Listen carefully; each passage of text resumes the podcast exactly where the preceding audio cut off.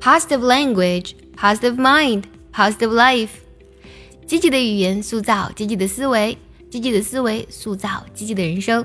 欢迎来到卡卡课堂，Welcome to Jessica's Class Online。This is Jessica。今天呢，我们来分享一句非常有哲理的话：Let nature take its course. Don't forget to work hard。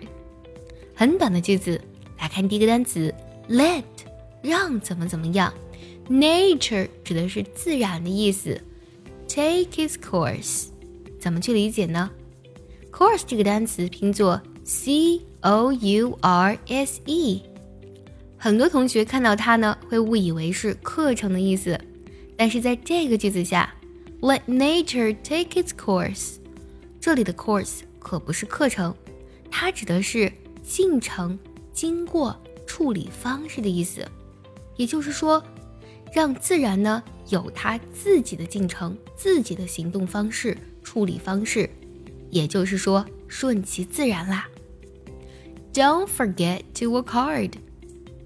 虽然说要顺其自然，但是呢也不要忘记努力的行动、努力的工作。顺其自然是我们很多人理想的生活状态，但顺其自然并不是随遇而安。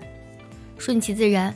并不是被动消极的等待，它是主动，是积极，它是对于过程的享受，对结果的淡然。我们再梳理一下这句话的意思：顺其自然，也别忘了要努力。Let nature take its course.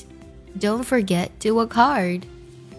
对了，最近我们爱趣陪跑营已经开启了限额招生，如果想从根本上提升你的发音、听力、口语。养成坚持学英语的习惯，一定要来参加我们一年只招三期的爱趣陪跑营。请微信加“早餐英语”四个字的拼音，也可以点开节目文稿加我的微信哦。